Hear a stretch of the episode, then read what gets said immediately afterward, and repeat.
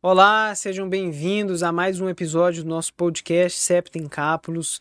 Meu nome é Luciano Fernandes, sou nosso diretor jurídico e hoje tem um convidado mais que especial. Estamos aqui com o Leonardo Honorato. Ele é advogado empresarial, especialista em direito societário, sócio de capital do GMPR Advogados, especialista é, nessa área, tem um LLM em Direito Empresarial pela FGV e hoje uma das referências não só no Centro-Oeste, mas no Brasil no que diz respeito a essa área. Léo, prazer recebê-lo. Obrigado por ter aceitado o nosso convite. Para nós é uma honra ter um convidado aqui de peso como você e fico muito feliz por você ter aceitado. Ah, que isso, Leandro. Eu que agradeço. Nós já tivemos junto algumas vezes, sempre todas muito prazerosas. É, em seu nome também eu parabenizo todo o pessoal da Septem. Eu, eu nunca me esqueço, eu fiz uma mentoria com você já tem até algum tempo e até hoje eu recebo novas pessoas falando da mentoria, então isso não mostra o tanto que vocês estão chegando cada vez mais a mais pessoas, então para mim é sempre um prazer voltar sempre com vocês, que vocês me chamarem. Você tocou nesse ponto da mentoria e é um ponto interessante porque já tem um tempo que nós estivemos juntos, né? Uhum. E até hoje o pessoal realmente dá feedback, fala que fica muito inspirado com a fala que você trouxe, né? A gente trouxe questões ali muito importantes que inclusive a gente vai trabalhar aqui hoje, que é o que eu já gostaria inclusive de pedir para você se apresentar um pouco da sua história, falar um pouco de onde é que você veio, onde é que você chegou, como é para o pessoal entender, né? O pessoal de casa, como é que a gente consegue tornar um advogado referência hoje, né? Hoje você é uma das referências não só no Centro-Oeste, mas no Brasil no que diz respeito a direito empresarial, societário. Conta um pouco dessa trajetória para a gente, pode ser? Claro. É, falar da gente nunca é tão bom assim, tão agradável, mas vamos lá. É só sobre as mentorias que vocês fazem, assim, eu acho que é um papel muito importante mesmo na formação de novos profissionais. Porque a mentoria ela sai um pouquinho só do post de 15 segundos das redes sociais e você vê de fato a vida de um profissional, né? Quem é ele, o que ele fez. Acho que isso é muito importante para que vocês estão levando e fazendo, levando isso para conhecimento de mais pessoas. Bom, eu vim de uma família de classe média baixa, né? nunca passei necessidade, graças a Deus, mas também nunca tive uma vida muito opulenta, né? Fui raríssimas vezes à praia, né? Até então, hoje Hoje, graças a Deus, o cenário mudou um pouco. É, as viagens que eu fazia era de caminhão pau de arara, né? não sei se o pessoal de casa vai saber, mas a gente colocava uma lona atrás do caminhão e a família inteira lá atrás com as malas balançando. Acho que hoje isso nem, é, nem pode mais. Na época também não podia, mas era o jeito que a gente tinha de fazer alguma viagem mais próxima.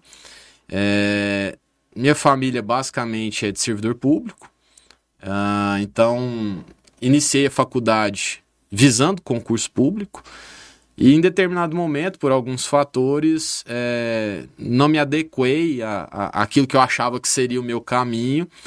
Tive um período de incertezas, porque o, o meu plano se, é, se foi para água abaixo logo no meio da minha faculdade, mas aí tive a oportunidade de ter uma, a, uma vaga de estágio em um do, do escritório de um dos meus professores que eu mais admirava, Lúcio Flávio, que ah, fui por ele, né? não conhecia advocacia, ouvia falar muito mal da advocacia, tinha um preconceito com a advocacia, mas o primeiro dia que eu pisei no escritório, tudo mudou, meus olhos brilharam e, e fui então advogar. E foi aí um período de construção mesmo, né? Uma família de, de, servidor público, né? um empresário, né? Então, eu não tinha ali, no início da minha carreira, acesso a nenhum potencial cliente meu. Foi tudo conseguido a, a duras penas mesmo. Então, acho que é, isso só quer dizer que, independente de onde você está hoje, você pode chegar a algum lugar. Tem gente que está um pouco mais próximo, né? É, quer dizer que quem tenha pais empresários não pode ser advogado, né? Ele vai talvez, inclusive, estar tá um passinho à frente, mas todos podem ir, né? Eu, eu costumo fazer uma... E na mentoria eu fiz essa analogia com uma viagem, né? Todo, todo mundo pode chegar a um destino e viajar junto. Tem gente que já está um pouquinho mais perto, tem gente que está um pouquinho mais longe, mas todo mundo pode chegar. E é isso que eu tento passar muito para os jovens, né? De que, olha, independente de onde você esteja, do que você seja, da, das condições que você tenha, você consegue chegar com, com, com, com, paciência e com estratégia, né? Que eu falo muito estratégia. Mas basicamente, falando um pouquinho do meu começo, digamos assim, foi isso. Maravilha, Léo. E Bom, a gente percebe que você é um cara que tem muita técnica, uhum. né, domina muito o assunto que você trabalha hoje. E qual a importância para você da educação, né? Quais foram as fontes que você buscou? Porque hoje, por exemplo, você tem uma especialização, né? Uhum. Me corrija, um LLM, inclusive é a mesma que eu tenho, mas a gente sabe que a gente sempre busca o algo a mais, né? E quais são as fontes que você buscou durante esse trajeto seu para montar o conhecimento que o Leonardo tem hoje? Tá. É, assim, eu, eu realmente sempre busquei estudar, né? Inclusive, quem me conhece da época de ensino médio, normalmente quando me vê hoje tem até uma, uma, uma surpresa, porque eu mudei um pouco o meu comportamento. Foi uma virada de chave eu, eu ter ido para a faculdade. Mas desde o primeiro dia da faculdade, é, eu me dediquei muito ao estudo. Até porque eu tinha esse sonho de serviço público, então desde então eu já comecei a estudar. Isso me deu uma bagagem muito boa. Nessa época, a minha base de estudos era doutrina, né? Tô falando de uma época que a gente não tinha outros outros instrumentos. Não se tinha rede social, não se tinha infoprodutos. Então, no início da minha carreira, basicamente, o meu estudo foi doutrina. Isso, é, embora me gerou uma bagagem técnica muito boa, ao mesmo tempo me gerava um, um, um anseio por, por prática, né? Então eu estudava livros, estudava doutrinas e isso foi muito bom para mim, mas eu tinha muita dificuldade de saber onde que eu vou aprender a prática, né? E aí é, eu fiz um estágio no Tribunal de Justiça, ali eu comecei a, a, a enxergar Uh, no campo de vista material que eu li nos livros, então eu vi um processo pela primeira vez. Uh, não sei se as pessoas daqui que estão me ouvindo já viram, mas o processo tinha capa, né? E quando tinha alguma ação conexa, amarrava um barbante, né? Barbante. Então, mas ali eu vi um processo do início sendo conduzido, meio, fim, né? Então ali eu tive um primeiro contato com prática. E aí eu fui para o escritório e a, e a, prática veio acontecendo. Hoje, né? O que, que eu falo hoje te respondendo sobre o que, que eu estudo para ter uma bagagem maior. Eu continuo estudando doutrinas, Acho que até hoje tem doutrinas bem mais práticas do que se tinha antigamente. Hoje, é, os doutrinadores têm um viés de falar um pouco da prática, porque sabem dessa dificuldade que era das faculdades. E hoje, eu tento estudar muito questões interdisciplinares com direito, né? Como é, eu, nunca, eu, até então, quando eu me tornei advogado, eu não tinha nem amigo empresário. Não tinha familiar e não tinha amigo. E aí eu tinha uma dificuldade de entender o meu cliente. Aí eu falei, poxa, como que eu vou entender meu cliente? Eu comecei a estudar gestão, comecei a estudar é, economia, eu comecei a estudar algumas características do meu cliente, não necessariamente do direito. E quando eu comecei a fazer isso, eu vi o tanto que isso agregava com o meu conhecimento do direito. Quando eu estudava gestão, o meu societário era potencializado. Quando eu estudava economia, o meu societário era potencializado. Então, uma dica que eu sempre dou para os advogados que estão começando é transcenda também ao direito, sabe? Assim, tente entender um pouco a prática do seu cliente. Estou falando de, de, empresário, mas às vezes tem alguém que. É, eu vou dar um exemplo de um sócio meu, que ele atua no direito ambiental e ele foi engenheiro, ele é engenheiro agrônomo, porque ele não deixou de ser. Isso faz uma diferença técnica pro jurídico muito grande. Ele entende, né, da parte técnica. Ele entende a parte técnica, então ele sabe aplicar a lei de um modo mais coerente com aquilo, né? E aí, onde buscar isso? Eu acho que, por exemplo, a CEP é um excelente exemplo disso. E aqui não é nem um, um, um jabá nem nada, é de fato um, um, uma exposição do que eu acho que é real. Eu acho que hoje a, as redes sociais ela facilitou uma coisa que eu buscava fazer muito na minha faculdade. Na minha faculdade eu buscava conversar muito com professores que eu admirava. Então, hoje eu tenho a felicidade de ser sócio de dois deles, o Lúcio Flávio e o Marco César todo final da aula, eu sentava, eu enchia o saco mesmo deles e ficava ali com eles falando assim: olha, me fala como que eu tenho cliente? Como que vocês têm cliente? Como que vocês chegam até um cliente? E eu ficava tentando sugar isso deles, né? E com a paciência que eles têm, eles sempre estavam dispostos ali a trocar essa ideia. Era o que eu tinha para saber o que eu fazia da prática, como que eu poderia ser um advogado. Hoje a rede social é, é, é ela torna isso muito mais fácil. E rápido. E né? rápido. Então, assim, eu falei das mentorias que vocês têm. Poxa, quando a gente está ali ouvindo alguém que está no lugar que eu quero estar, chegar, falando como chegou, ele tá te dando ali um, um roteiro mesmo dessa viagem, né? O que que essa pessoa fez? Como é que é o bastidor dela? Porque senão a gente fica vendo um advogado que está lá na frente e, fala, e acha assim, ah, foi fácil chegar até lá. Não, peraí, o que, que ele fez? Quais foram as estratégias que ele teve? Né? Então, hoje eu realmente acho que, por exemplo, um exemplo de vocês é um material de estudo muito grande. Né, para que a pessoa saiba se ela quer advogar, como chegar até lá. Ela quer advogar no direito societário? Vamos fazer um curso de direito societário com bons profissionais. E aí é o cuidado que eu sempre falo. A rede social é excelente? É, mas tenham cuidado. Tenham cuidado com as suas referências. Tem muito advogado de, de rede social que não tem experiência nenhuma, né? É mais um marqueteiro do que advogado. Mais um né? marqueteiro. E aí vai te vender um curso de uma experiência que ele próprio não tem. Né? Então, tomem muito cuidado quando a gente vai fazer um curso online, um curso presencial, o que quer que seja, de entender quem é aquele profissional, entender o que ele já fez, se ele de fato é testado.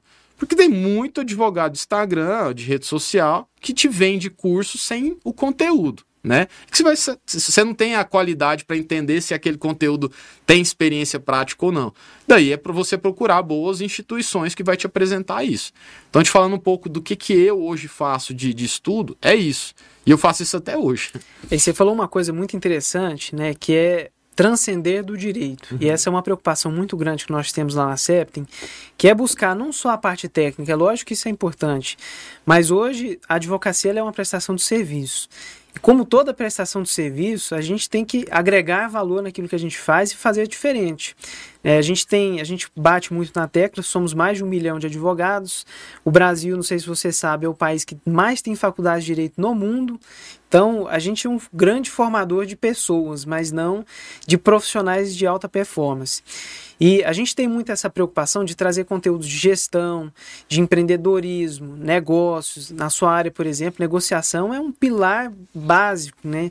Porque o contencioso existe, mas muitas vezes a gente precisa resolver na negociação. E eu vejo muito hoje você também, mais do que um profissional, né? Você também atua muito na área de gestão do seu escritório. E Acaba que o escritório hoje em dia é uma grande empresa, é um negócio que a gente tem que saber administrar. E a gente vê muitos profissionais aí que são brilhantes do ponto de vista técnico, mas que são desastrosos na parte de gestão, prospecção de clientes. Conta pra gente um pouco, assim, como é que é a, sua rotina, né, de essa questão de gestão, qual a importância de estudo no negócio que vocês têm hoje, por exemplo? Tá, é, é, inclusive é uma boa pergunta, porque assim, eu comentei contigo que no início da minha faculdade eu queria concurso público, e eu virei um ratinho de laboratório mesmo, assim, sabe? Eu fiquei enfurnado estudando. E, ou seja, eu desenvolvi basicamente a parte de estudo na minha faculdade. E quando eu tive essa oportunidade no escritório, é, até que, e nessa, e nessa fase, como eu estudava muito, eu, tinha, eu, eu, acabei que entre a minha turma de amigos da faculdade, eu, eu me tornei uma referência de estudo, digamos assim. E aí, quando eu fui para escritório, todo mundo, ah, então o Léo vai virar um excelente advogado. E, e os advogados falam, não, não necessariamente. Porque a advocacia te exige outras características. E ouvir aquilo me chegou a, a, a me gerar um, um, um, desconforto, de desafiar, né? De falar assim, poxa, então peraí, eu preciso desenvolver algumas ferramentas que eu não tenho. Eu, uh, por mais que. E aí eu te falei assim, acaba quase que eu fui uma metamorfose ambulante mesmo, assim, no ensino médio eu já era um cara totalmente comunicativo, me retraí na faculdade pelo estudo e depois tive que reaprender. E aí eu entendi que eu precisava desenvolver meu lado comercial. Né? Eu também tenho um sócio que me ajudou muito nisso, o Zé Antônio, que já é um cara muito desenvolvido comercialmente. Eu falei, eu preciso ter o um equilíbrio. Eu preciso sim focar no técnico, mas eu preciso uh, começar a desenvolver mais meu lado comercial. Ali eu comecei a estudar mais empreendedorismo, gestão, enfim. Infelizmente, nessa época eu também não tinha CEPTA nem nenhuma outra instituição que eu pudesse ter contato com isso.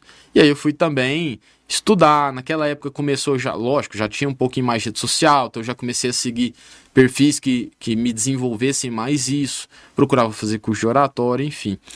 Hoje, realmente, é, eu tenho focado muito em estudar gestão e eu sempre falo isso assim, ó, porque tem muita gente que às vezes me vê e vê fazendo, eu, eu, eu fazendo um curso do G4 e fala assim: Nossa, Léo, eu preciso fazer o curso do G4. Eu falo assim: Precisa por quê? Me explica. Tu tem que ter um objetivo, né? Às vezes, poxa, Cê, vamos... Será que é para pessoa será, mesmo? E será que é o momento? Né? Vou dar um exemplo. Um curso G4 hoje é caro. Né? Um grande investimento. Investimento. E aí a pessoa me perguntou assim, Léo, eu faço um curso, eu faço esse curso do G4 e ela está no comecinho da carreira. Eu falo assim, ó, qual o seu objetivo com ele? Ah, me desenvolver mais empresarialmente. Falei, então, primeiro, você tem que entender qual curso vai te fazer isso. Segundo, será que é o seu momento tipo, de gastar esse e investir nisso e não em outras coisas antes? Né? Por que, que eu invisto em gestão? Porque eu comecei a, a, entender, querer entender melhor o meu cliente, e foi quando eu comecei a entrar mais na gestão do escritório, eu, José Antônio, que eu mencionei, e a Bruna, que é nossa gestora lá do escritório. É, e aí eu tive um porquê estudar gestão. Leonardo, fez diferença você estudar gestão, fazer o G4, eu fiz o Primo Rico. Hoje eu estudo muito gestão, como eu disse, eu, eu continuo investindo em cursos, né? É, para mim fez todo sentido, para mim mudou minha mentalidade e para mim entender gestão mudou minha advocacia. Porque eu entendi que aplicar ferramentas de gestão na sua advocacia é a única coisa que torna a advocacia saudável. Isso eu tenho muito claro hoje. Qualquer profissão de alto rendimento, se você não tiver gestão, não é saudável. Né? Na advocacia não é diferente. Sem gestão, você não vai ter saúde né? Saúde do seu negócio, saúde pessoal, né? Porque a advocacia te consome muito. E a gestão tem interessantes ferramentas e instrumentos para você uh, crescer de modo saudável. Né? Então, por isso que eu tenho estudado muito gestão. Hoje, nosso escritório realmente tem 100 pessoas, a gente estava falando, né? É, a gente vai fazer um processo seletivo agora e vai chegar a 100 nesse número que falta. É um desafio, né? Se você não estudar gestão, seu escritório chega um momento que trava e trava mesmo. Isso não é não é discurso. Então, gestão é uma necessidade quando a gente está falando de crescimento. Né? Não tem como você crescer sem estudar gestão. Quanto antes você estudar melhor? Sim. Só que entenda um pouco assim, também não. Você está na sua carreira, você ainda não tem um escritório, você vai focar só em estudar gestão. Será que é o caminho? Às né? vezes é melhor ir para prospecção de clientes e depois pensar na parte de gestão, né? Ter uma gestão mais simples, pensar na prospecção, no crescimento Perfeito. e depois ajustar a máquina. Eu falo muito isso, né? A bandeira do Brasil é ordem e progresso. A bandeira da, da gestão é progresso, depois ordem. Tem muita gente que quer botar ordem na casa sem ter progresso. Então, primeiro, realmente, pensa em prospecção de cliente, né? pensa em desenvolvimento pessoal, técnico. Quando a sua advocacia alavancar a um ponto, aí você imprime gestão. Só que o quanto antes você começar a estudar a gestão, mais cedo você começa a implementar ferramentas também. Porque, como eu disse, você não precisa implementar uma governança corporativa num escritório com três pessoas, mas você já pode implementar ferramentas de liderança num escritório de três pessoas. Então a gestão é aplicada num escritório de duas pessoas, num escritório de 100 e numa de mil. Só que os instrumentos são diferentes, essa é a inteligência que você tem que ter. É, são, são negócios distintos e momentos, momentos diferentes. diferentes. Agora, mudando de assunto, Léo, você trabalha na, na área empresarial. Sim. E tem uma galera aqui de casa que assiste a gente que acha essa área fantástica, que brilha os olhos, mas nunca teve contato. Você falou que não, não veio de família empresária e escolheu direito empresarial. Conta pra gente como é que foi essa escolha, por que direito empresarial e como é que é a sua atuação hoje, né? O que, que você atua na prática dentro do direito empresarial? Tá. É... Assim, a escolha ela veio muito nesse momento de mudança de mentalidade que eu tive de serviço público e iniciativa privada. E só um adendo. Em momento algum eu estou desmerecendo o serviço público, né? Eu respeito muito. Eu tenho um amigo juiz que ele imprime ferramentas de gestão no gabinete dele. E assim, eu se eu tivesse tido essa experiência, talvez eu seria hoje um juiz, uhum. né? Porque eu tive uma experiência ruim, né? No, no, na onde eu estive. Mas em momento algum é um demérito ao servidor público. Quando eu falei que brilhou os olhos da, aos meus olhos na advocacia, é perfil, né? Foi os meus olhos, né? Então, em momento algum eu estou falando A ou B do serviço público. Eu estou falando sobre o que me brilhou os olhos, né? Enfim, só fazer esse adendo que eu acho importante. Mas nesse momento em que eu tive essa mudança de mentalidade, a minha mentalidade realmente foi iniciativa privada. Quando eu foquei em iniciativa privada, eu comecei a estudar é, áreas do direito, focar em estudar áreas do direito que fossem da iniciativa privada. Estudei trabalhista, estudei tributário, comecei a estudar um pouco mais essas áreas. Quando eu tive contato com societário especificamente, foi quando eu falei assim: é isso aqui. Né? Por quê? Porque eu estava tão focado em empresa, empresa, empresa, que no societário você começa o que, que é uma empresa, né? como que é estruturada, como é que é sócio, começa a entender um, um pouco a estrutura empresarial. E era o que eu queria. Né? Então, foi por isso. Né? Não foi, tem, tem, tem advogados que o cliente especializa ele. E eu acho que assim, ó, não, não existe uma fórmula de sucesso. Né? Você não, você pode ser um advogado mais low profile e tá tudo certo. Você pode ser um advogado que trabalha muito, tá tudo certo. Né? Então, tem cliente que é especializado pelo cliente, tem advogado que é especializado pelo cliente. O cara que é um tem um pai médico que os amigos começam a procurá-lo e ele começou a estudar direito do médico, tornou referência. Tá tudo certo, ele tá feliz com aquilo. O meu cliente não me especializou, porque eu não tinha cliente. O meu foi um trabalho de eu construir primeiro a autoridade para depois os clientes começarem a vir até mim. Né? E volto a dizer, não existe fórmula mágica, tem muita gente que tem sucessos com clientes se especializando. Mas a minha advocacia, eu construí nos, num, numa estratégia de consolidação de autoridade para que os clientes viessem até mim pela minha autoridade. E como que é hoje é meu plano de negócios, né? Ao mesmo tempo que eu mudei minha mentalidade para iniciativa privada, eu mantive uma, um DNA de necessidade de uma segurança financeira, que a advocacia me afastava disso no primeiro momento. Até que eu entendi que eu podia ter, sim, as duas coisas. E eu montei um plano de negócios nisso. Hoje eu tenho uma, uma, um, um produto, né, um serviço que é assessoria jurídica. Uhum isso me dá uma recorrência, porque esses clientes me pagam mensalmente.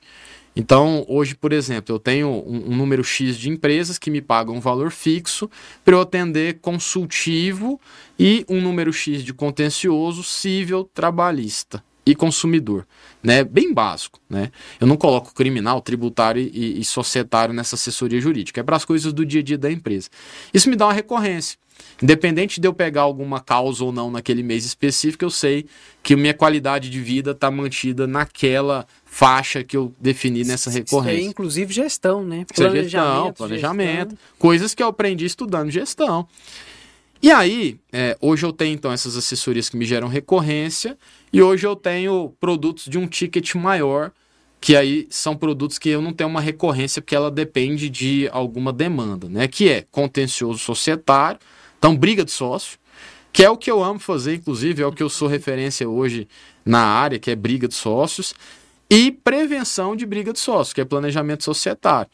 Esses dois produtos, entre aspas, são produtos que eu vendo num ticket maior.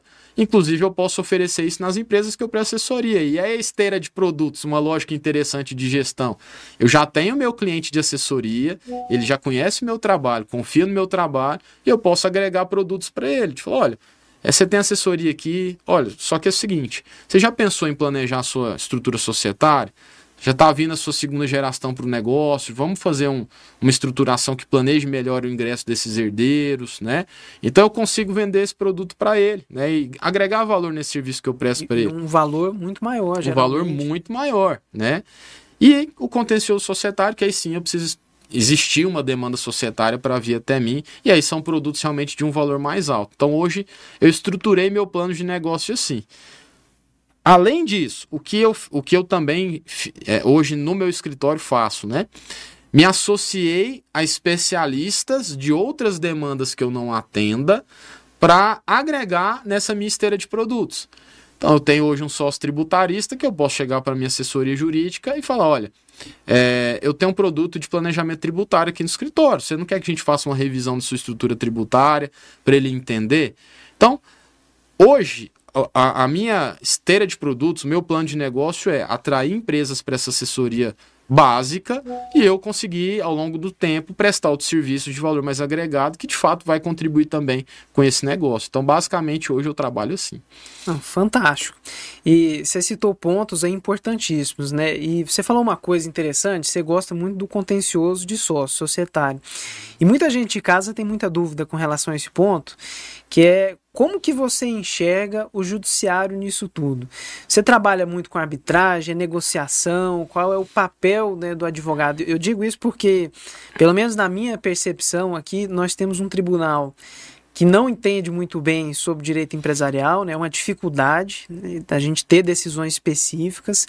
Se você vai para São Paulo, você tem câmaras especializadas e tudo mais, até existe um projeto para trazer isso para cá, mas a verdade é que o judiciário ele imprime uma incerteza uma insegurança muito grande, até mesmo nos clientes, né? Os clientes a gente percebe que eles entendem muito sobre o jurídico e eles têm essa dificuldade. Como é que você supera essa barreira? Como é que você lida com tudo isso? É, até boa sua pergunta para que não gere uma impressão diferente de mim, para quem está me assistindo não me conhece. Eu amo conflito societário, é o que eu gosto de fazer intelectualmente falando, mas eu amo ainda mais evitar conflito societário, porque além de tudo, é, eu me vejo como alguém que contribui com vidas e projetos e legados de pessoas.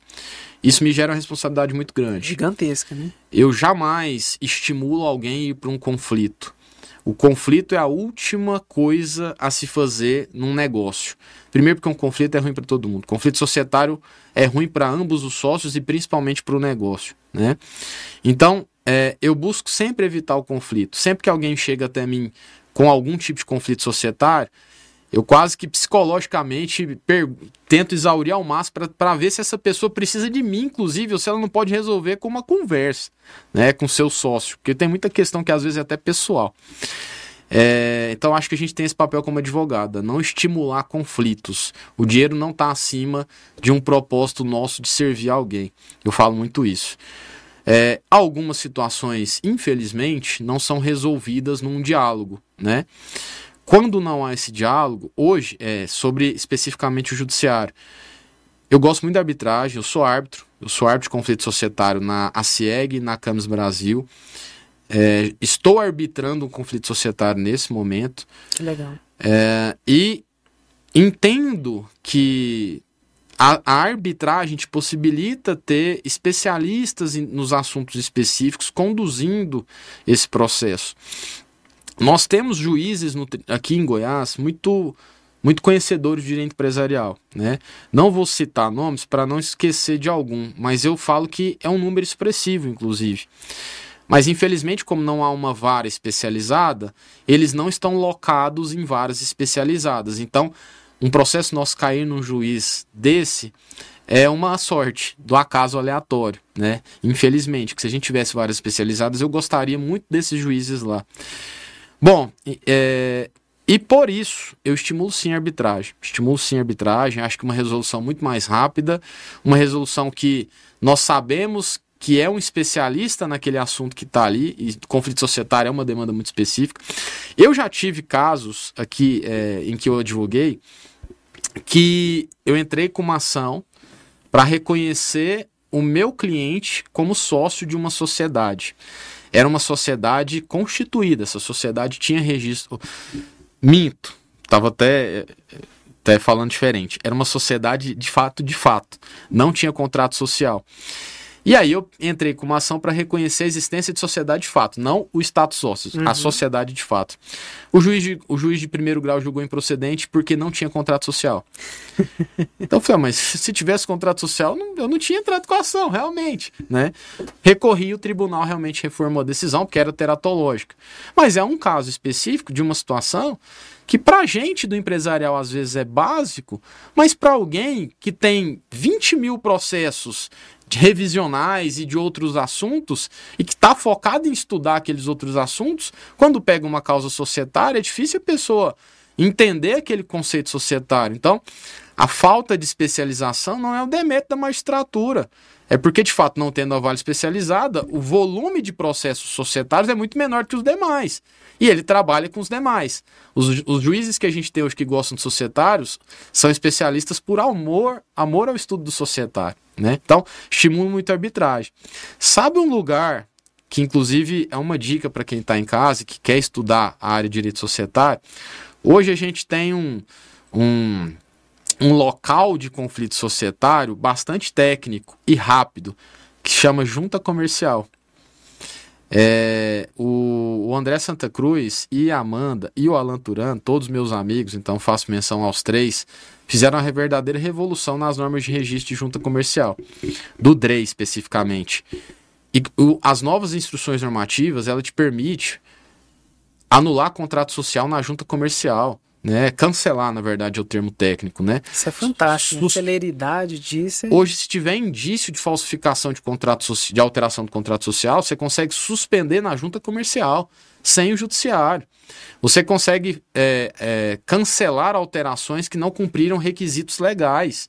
Então, Hoje, para quem advoga na área societária, fica uma dica também: estude o manual de registro de sociedades limitadas, de sociedade anônima, enfim, mais especificamente sociedade limitada, para quem está começando, acho que é o, o, primeiro. Que ali tem uma riqueza de prática. Leonardo, onde que eu aprendo a prática? Começa por isso. Lê o manual de, de registro de sociedade limitada do DREI. Eles vão ver o que, que tem lá dentro. Ali é para quem ainda não entendeu aconteceu uma revolução em conflito societário na, na presidência, de, de, na diretoria desses três grandes amigos que eu citei. Ó, pessoal, já anotem essas dicas, porque são dicas de ouro, viu? Eu mesmo, particularmente, não sabia dessa questão da junta, e eu acredito que a maioria esmagadora dos profissionais também não conhece, então já fiquem com essa dica, que essa aqui é uma dica especial. Léo, você falou muito sobre prospecção, que você uhum. saiu do zero, buscou seus clientes. E quando a gente fala em prospecção, querendo ou não, a gente fala em networking, conexão com pessoas. Né? A Septem, por exemplo, é um ambiente que a gente promove esse tipo de conexão. Mas onde que você passeou, né? Que, que dica que você daria para o pessoal, para quem não tem contato com nada, quer iniciar na área empresarial, quer começar ali com os primeiros clientes e trazer essa prospecção? Eu acho assim, a gente quando tá começando, a gente anseia muito por uma bala de prata, né? Ah, qual que é a bala de prata para conseguir cliente? Eu busquei muito essa bala de prata, até hoje eu não achei. Se alguém encontrou, me fala. Leonardo Honorato Underline, me manda um direct no Instagram que eu preciso dela. Mas para mim, é, a principal ferramenta de prospecção é mentalidade. Quando eu coloquei na minha cabeça que eu sou 24 horas advogado, eu comecei a ter cliente. Né? O que, que eu quero dizer com isso? Prospecção de cliente é uma teia que você precisa de vários fatores para essa engrenagem rodar. O meu maior cliente hoje, que continua sendo até hoje, veio de uma somatória de fatores específicos. Eu fui professor de um estagiário da época, do departamento jurídico interno desse, desse grupo. Esse estagiário me pediu um auxílio na, na, monografia dele. Eu não era professor de monografia, mas como era na área empresarial, eu me dispus, né, voluntariamente, sem saber o que, que ele era, o que, que seria, me dispus e ajudei ele nessa monografia. Quando a diretora jurídica desse grupo estava querendo terceirizar o contencioso, ela conversou isso com o time dela. Esse aluno falou: Olha, tem um professor que me ajudou nisso, ele me ajudou na monografia de shopping, sabe muito empresarial, sabe muito de shopping, e ele vai dar uma palestra semana que vem no Congresso de Direito Empresarial. Ela foi, ela antes de ir, ela pesquisou meu nome na internet, achou que eu tinha feito um trabalho de revisão de contrato de shopping center na Comissão de Direito Empresarial da OAB, leu, decidiu ir até a minha palestra e aí depois me procurou. Então, sala de aula, artigo, participa, participação na OAB, palestra em congresso. Precisei de quatro instrumentos para consolidar, para chamar a atenção. Então, prospecção é uma mentalidade. Eu estou com a mentalidade que eu sou advogado 24 horas, e aí eu dou aula, faço palestra, faço uma série de ferramentas para que eu possa começar a ter cliente. E aí, é, eu realmente acho, e eu acho isso importante ser dito, que a rede social é uma excelente ferramenta de prospecção. Mas ela é um, uma ferramenta. Ela não é o que te gera. Ela é quase que um portfólio hoje em dia, né? Você tem que estar tá lá presente e, e, se apresentando. E ela, e ela leva para as pessoas o que você faz. É simplesmente isso. Não adianta nada eu ter uma rede social, assim, não é que não adianta nada. Mas é muito mais eu utilizar minha rede social como uma ferramenta de mostrar eu, que eu sou professor, de mostrar que eu dou palestra, de mostrar que eu estou num podcast com, com uma turma interessante, de mostrar que eu participo da OAB. Então, Se eu não tivesse todas essas outras coisas por trás da rede social, eu não teria o alcance que eu tenho fazendo tudo isso. Então, gente, escrever artigo, sala de aula, não ser professor, participar de comunidades, falei de OAB, SEPTEM, institutos, ali é onde você está associando com pessoas, conhecendo pessoas, as pessoas vão conhecer o seu trabalho, você vai fazer parcerias. Eu não, eu, eu, eu sinceramente não tenho isso planilhado para saber qual é o percentual. Mas eu tenho certeza que a minha maior ferramenta de captação hoje é a indicação de colega advogado. Parcerias. Parcerias. E a gente acha que advogado às vezes é concorrente. Pelo contrário, né? É, é isso que a gente estimula. Hoje a gente tem cinco, mais de 5 mil profissionais do direito lá na Septem e é o que a gente bate muito. Nós não somos concorrentes. O que o Léo faz não é o que o Luciano faz. E a gente consegue montar um, uma teia, como você falou, de, de ajuda, de parceria, né? Ó, oh, Léo, tem esse cliente, vamos fechar juntos? Porque o índice de fechamento, se for com você melhor, melhor você vai cobrar mais, a gente ganha junto. Exato. Esse, e você falou, ó, olha, olha as coisas que você falou. Primeiro, às vezes a gente está num, num, num momento da carreira um pouquinho a, abaixo de um outro se você faz uma parceria com esse outro, esse cobra 10 vezes mais que você cobraria, você ganha mais. Dividindo o trabalho, né? Outros pontos. Eu falei que eu sou especialista em contencioso societário. Às vezes na CEP tem alguém de recuperação judicial. Esse cara tem um problema de conflito societário, ele vai fazer parceria comigo. Eu tive um problema de recuperação judicial, vou fazer parceria com ele. Tem um grande amigo, Felipe Denko, deixa um abraço para ele aqui, que a gente faz muita parceria sim. Então, o advogado, ele é um parceiro. E o melhor dos parceiros.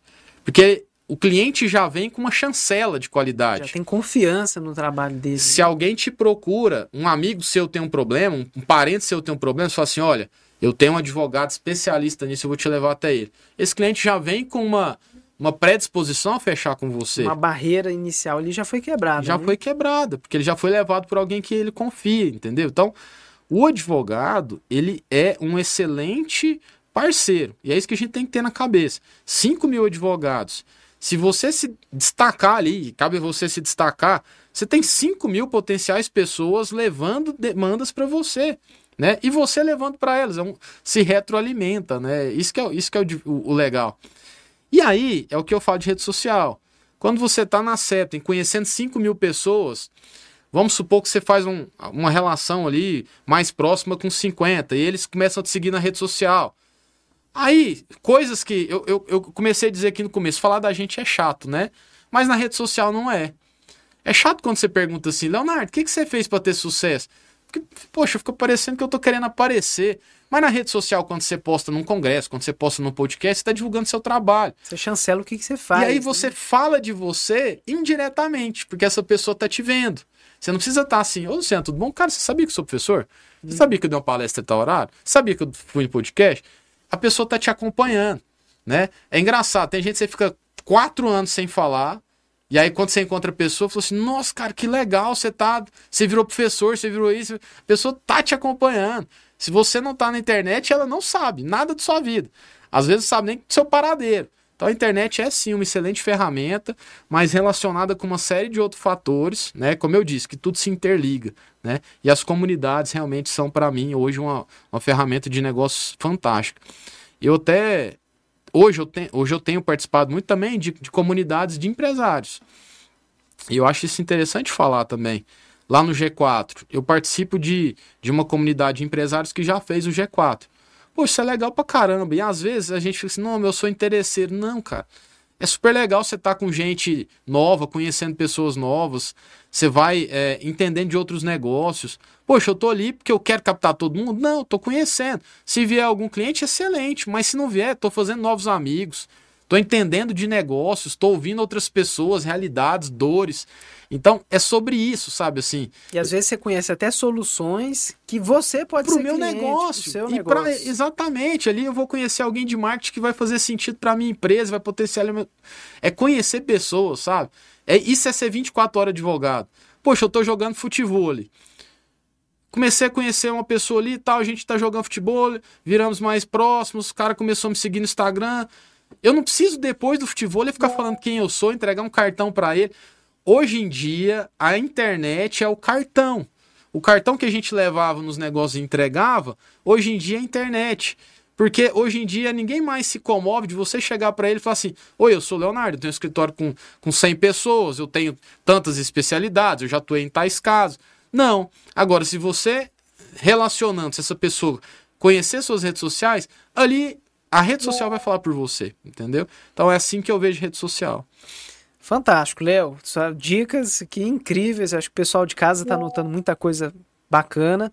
E para a gente encerrar, né, você falou de marketing, acho que tem uma coisa muito interligada que é imagem pessoal. Existe um estigma muito grande né, da advocacia, que é aquela questão clássica, advogado eterno e gravata. E assim, a gente tem muita gente fica dividido nisso, né? E para você qual que é a importância, né? Marketing, querendo ou não, é imagem pessoal. E existe sim importância da gente estar tá bem vestido, bem preparado, a imagem pessoal preparada para a gente atender o nosso cliente? Cara, pergunta boa. Até porque eu tô de colete. Mas se a gente tivesse fazendo esse podcast no final do dia, provavelmente eu estaria com a camiseta preta, jeans. É, eu sei aonde eu estou e o que eu estou fazendo, né? É, o que, que eu acho sobre vestimenta e imagem pessoal? Eu acho assim: se você tem 15 mil reais e começou sua profissão, Leonardo, eu compro um terno de 15 mil reais ou eu faço um curso? Cara, você começou sua profissão, faz um curso. Seu curso vai te gerar muito mais valor a longo prazo do que um terno. Leonardo, eu já estou na minha advocacia há muito tempo, já estudei muito, hoje eu já tenho uma, uma autoridade. Eu compro um terno de 30 mil reais ou eu faço um, um novo curso de 30 mil reais? Cara, compra um terno de 30 mil reais. Eu acho que é muito assim aonde você tá, o momento que você tá e o que você quer. Eu não vejo a vestimenta como algo que necessariamente vai ser o diferencial. Eu vejo algo como agrega valor sim. É, eu, eu tive muita resistência a, a, algumas coisas, como trocar de carro. No início da minha carreira, eu usava o Fiestinha do meu pai lá. E eu fui chegando a um determinado ponto da minha advocacia que começou a, a, a fazer sentido sim eu trocar por um carro melhor. Ah, Leonardo, isso é coisa pequena. Eu acho o seguinte, se vo... ninguém é obrigado a, como eu disse, a, a, a, achar que um terno bom é um diferencial, que um carro bom é um diferencial. Você pode advogar de camiseta se você quiser no seu escritório. Às vezes né? é o seu segmento, é, é o seu segmento. Né? Ou às vezes você aceita que um cliente eventualmente não vai fechar com você por conta de você não estar tá com um terno. E tá tudo certo. Mas, Leonardo, você acha que hoje a vestimenta e a aparência é importante? Acho sim, acho sim. Eu acho que é, a, maior, a, a maior intimidação é o conhecimento, não é uma gravata. Mas eu sou daqueles, como eu sou empresário, que eu acho que tudo que agrega valor ao meu produto, eu quero. Então, a minha maior intimidação continua sendo meu conhecimento. Mas se uma gravata agrega valor, se um relógio agrega valor, se uma barba bem feita agrega valor, eu vou agregar, por que não? Não é obrigado, né? É, é, é o que, que você quer, né? E eu vou dar, inclusive sobre a sua pergunta, eu vou dar dois, dois só um, vou, vou me limitar um, porque você falou que tá acabando. pode dar tempo. então tá. É, esses dias eu gosto muito dos ternos do Vasco, Vasco Vasconcelos. Inclusive é um excelente case de experiência de cliente. Depois, quem tiver em casa aí, procura o Instagram dele e estude um pouco sobre experiência cliente, que eu acho que isso é determinante hoje para ter sucesso.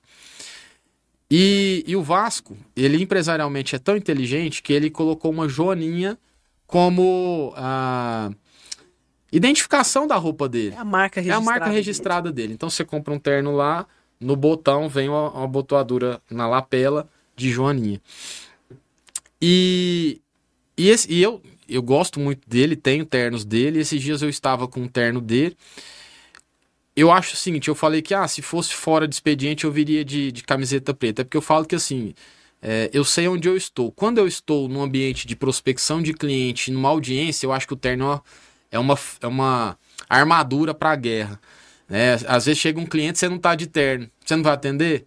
Então, pô, você tem que estar tá de terno para você atender, se essa é a sua perspectiva. Enfim, eu estava de terno, estava com o terno do Vasco no dia.